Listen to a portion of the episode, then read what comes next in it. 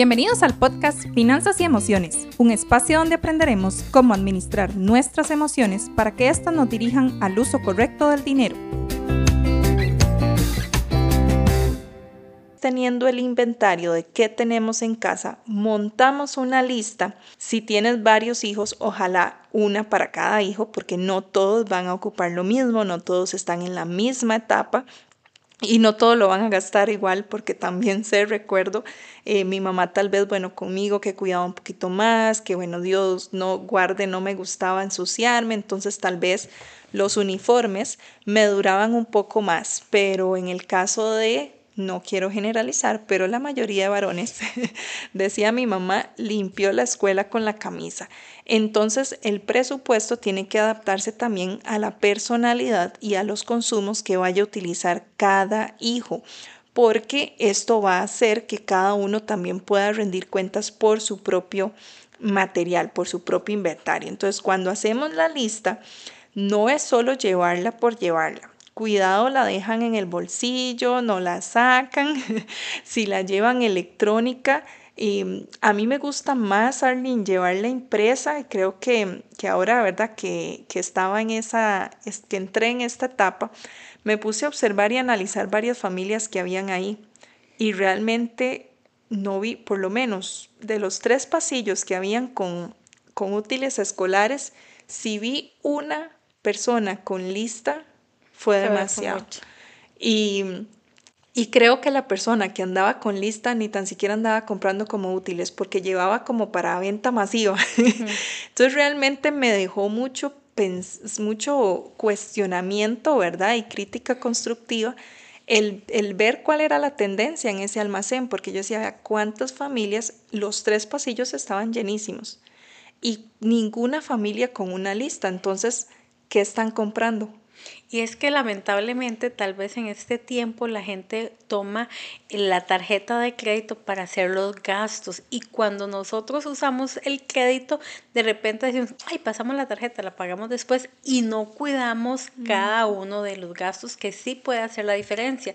Que esto nos lleva como al segundo punto, que es caminar y comparar los diferentes precios que tenemos de las cosas. A veces el caminar 100 metros puede hacer la diferencia de una camisa, de un pantalón, de unas medias, em, de una forma significativa. Entonces hay que sacar el tiempo, hay que sacar el, día para darse esa vueltita, ¿verdad? Por San José. De hecho, esta semana mi prima se fue con mi, con mi otra prima y se fueron a dar por todo San José para comparar y sí encontraron diferencias abismales de camisas ahora que van a haber un nuevo cambio de un lugar a otro. Pero eso pudieron obtenerlo porque caminaron y se dieron el tiempo para.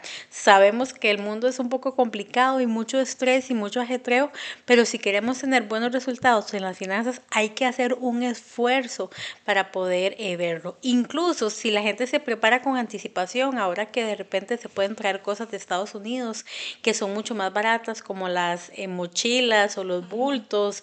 Eh, eso si lo hace con tiempo, pues van a poder estar los útiles aquí y definitivamente va a haber un ahorro. Sí, y también, bueno, ahora que, que, hablamos de estas compras en Estados Unidos, tenemos un montón de tiendas, ¿verdad?, americanas ahora en el país.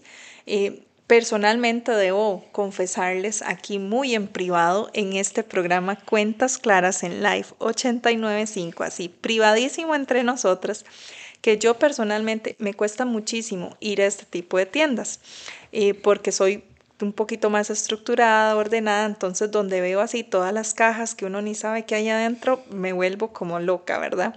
Pero eh, ando buscando porque me dijeron que en, en estas tiendas se encuentran aparatos que están 500 colones, un aparato que ocupo. Entonces, eh, voy a darme una vuelta.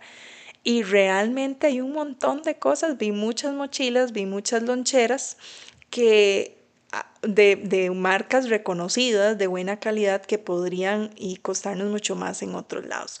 Pero con el punto que estamos hablando ahorita, que es caminar, eh, quería compartirles una frase que venía a mi mente cuando cuando preparábamos aquí el guion, ¿verdad? Para compartirles a ustedes las mejores recomendaciones con bases a nuestras experiencias y las experiencias de otros también, es que la pereza genera pérdida de dinero. Escúchelo bien. La pereza genera pérdida de dinero, porque como decía Arlene, eh, el caso de sus primas que fueron y compararon y encontraron muy buenos precios, si nos da pereza hacer eso, entonces estamos perdiendo dinero que como bien decía Arlene, podemos utilizarlo en otras cosas. Y también este porque podemos inclusive, o sea, preparar una nueva lista ya con definición de lugares y demás, así como cuando hacemos otras comparaciones, poder hacerlo con el tema de los útiles también. Y bueno, Arlene, no solo estamos enfocándonos tal vez mucho en útiles y todo este tema de uniformes y demás, pero también qué pasa con los universitarios. Sí, es que bueno, nuestro país tiene una gran cantidad de oferta académica y a veces nos cuesta elegir cuál va a ser la mejor universidad. Sin embargo, hay que tener también la paciencia el tiempo para poder comparar, porque en las universidades los montos de una materia pueden a oscilar hasta un 50% de una universidad a la otra. Muchas eh, universidades también dan sistema de becas. Yo recuerdo que yo estuve en la Latina y en, aquel, en aquellos años era carísimo, pero tuve una beca durante toda la carrera eh, y eso me ayudó poder estudiar ahí. Entonces, a todos los jóvenes que están por ingresar a la universidad o que ya ingresaron, porque incluso ya hubieron unas universidades que comenzaron, la recomendación es que compare, que se pueda hacer un cuadrito con Excel, que pueda ver no solamente el prestigio de la universidad, las instalaciones, sino también el presupuesto, porque por elegir una universidad posiblemente eso va a ser en la que terminemos. Entonces sí hay que hacerlo de una forma muy consciente y no solamente valorar los costos de primer ingreso, costos de matrícula, sino también valorar los gastos que vienen alineados a el primer cuatrimestre, que sé que comprar libros, ahora que nuevamente están muchas eh, de forma presencial, cuánto se va a gastar en pases o si la es comida. la comida y todos los demás gastos que generan eh, este cambio de, este cambio para los que están ingresando al lado por primera vez y a los que siguen, ¿verdad? Ver cómo pueden seguir. Sí, y es que, Arlene, en este tema que hablábamos de comparar, volviendo otra vez a, los, a las edades más chicas, te contaba que justamente en estas compras que hacía, es, bueno, mi hijo va, va, ya ingresó al kinder, em, y pues es algo nuevo para nosotros la dinámica familiar porque no incluye la alimentación. Entonces, bueno, ahora nos tenemos que preparar a, levantarnos, perdón, a preparar los, los desayunos y los almuerzos. Entonces, bueno, fuimos a buscar loncheras y ahí yo re que te confirmé la importancia de comparar, no solo precios, porque esto es algo que nosotros tal vez nos mal acostumbramos en cuanto hablamos de finanzas, creemos que es que todo tiene que ser lo más barato. Pero como dice un dicho por ahí, lo barato a veces sale caro. Entonces recordaba que andaba viendo, claro, yo tengo, o sea, de que salí del cole, la universidad, que yo no tenía que pasar por esas cosas ni andar comparando. Ahora, pues por el emprendimiento y por por todo lo que estamos trabajando también en la fundación y que queremos darles a ustedes las mejores recomendaciones, entonces pues nos dedicamos también a buscar información para poder brindarles a ustedes eh, mejores prácticas para que las apliquen. Pues resulta que en esta práctica de la búsqueda de la lonchera, yo quería la marca de la lonchera que yo tuve en, en mi momento. Y cuando yo veía esos precios, claro, ¿verdad? Tenía más de ya 15 años de no buscar esa lonchera y yo decía, pero es que no, me parece demasiado cara. Pero ya luego comparando por precio, claro, a las otras que estaba viendo era muy cara, pero la calidad de esa lonchera no tenía comparación. Claro, me estabas diciendo que una tenía que te había durado 10 años. Exactamente, o sea, por eso yo andaba buscando esa. Tengo todavía una lonchera que empezó conmigo Luego pasó con mi hermano, que trabaja en un taller. Se podrán imaginar ustedes, eh, ¿verdad?, cómo eh, el uso y, y, toda la suciedad que pudo haber tenido esa lonchera.